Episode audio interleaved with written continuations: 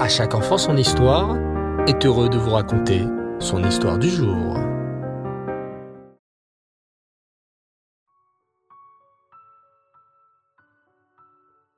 Bonsoir les enfants et Reftov, content de vous retrouver pour une nouvelle histoire. Vous allez bien? Baou Hashem. Écoutez attentivement. Cette histoire se déroula il y a plusieurs siècles. La communauté juive de Ratisbonne était alors dirigée par un grand rave, Rabbi Avraham Kalonimus.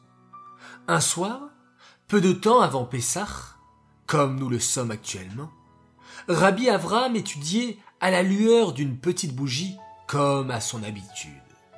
Soudain, il entendit une voix qui lui disait Rabbi Avraham, Arrête ton étude et sauve la communauté d'un grand danger qui la menace. Rabbi Avram leva les yeux de son étude et vit alors son grand-père, qui était également un grand rave, le Rav Yehuda Chassid.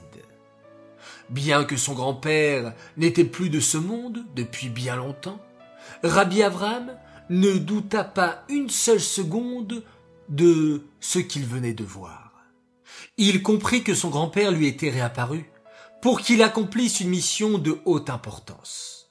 Sauver la communauté juive. Mais par où commencer? Rabbi Abraham ne savait pas à quel danger il faisait référence et qui pouvait en vouloir aux juifs qui étaient bien intégrés dans la société. Inquiet, il décida de sortir prendre l'air afin de mettre au point une stratégie. En déambulant sans but dans les rues de la ville, il vit soudain une lumière. Oh, mais il s'agit de la boulangerie que les Juifs louent chaque année pour préparer les matzot avant Pessah.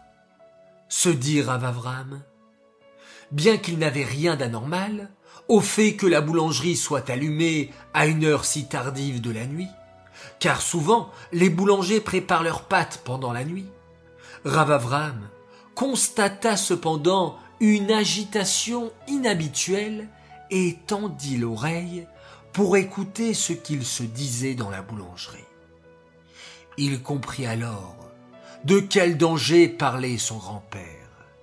Les personnes dans la boulangerie étaient en train de monter un complot contre les Juifs pour les faire accuser d'avoir volé du pain à l'église et de confectionner leur matzot avec. Oh, comment Ravavram allait faire pour sauver la communauté juive de ce terrible complot?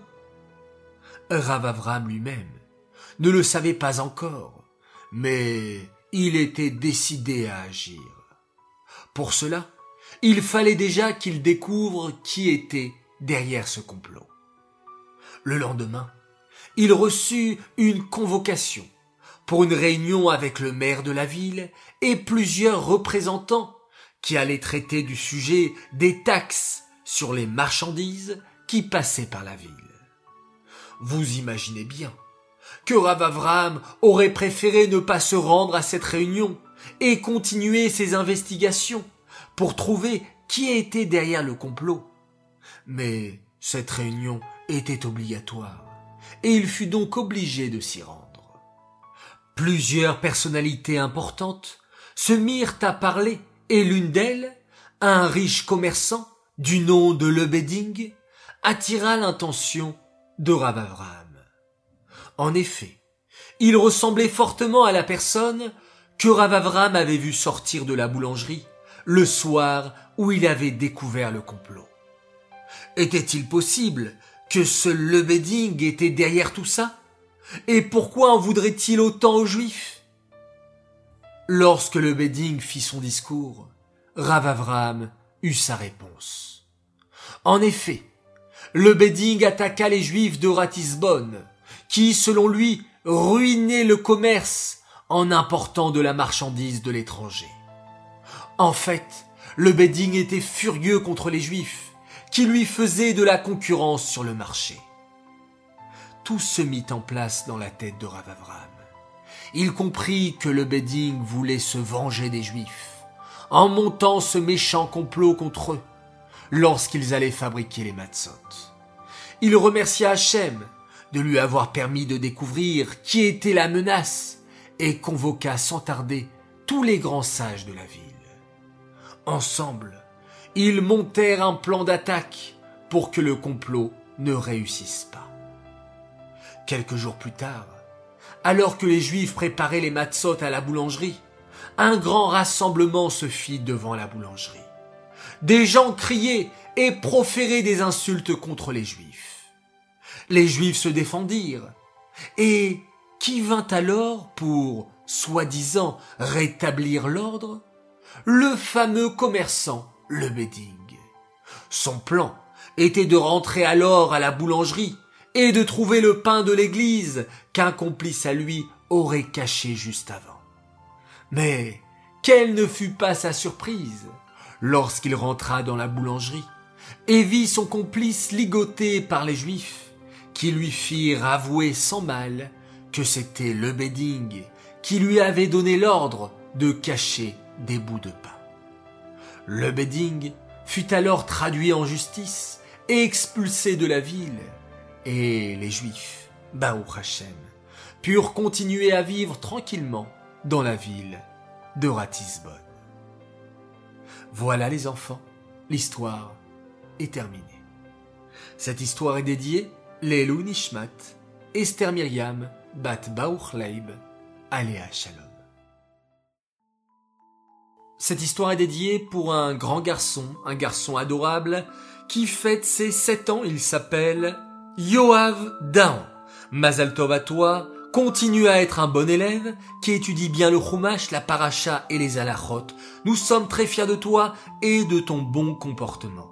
Tu es très gentil avec tes amis et tes frères et sœurs. Nous t'embrassons très fort, message de la part de papa, maman, tes frères et sœurs qui t'aiment beaucoup.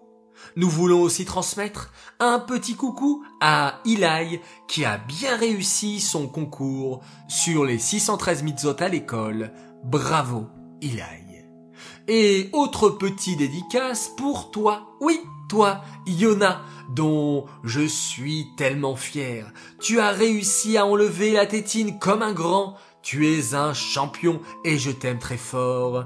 Aaron, Nathan, Daniel et Aviel aussi sont hyper contents de toi. Bravo, Yona. Voilà, très chers enfants, je vous dis à tous, Laila Tov, bonne nuit et bonnes vacances déjà pour certains, puisque c'est déjà les préparatifs de la fête de Pessah. Et je compte sur chacun d'entre vous pour aider bien bien bien papa et maman à ranger la maison et à éliminer toute trace de Hametz. Laila Tov, et on se quitte en faisant un magnifique schéma Israël.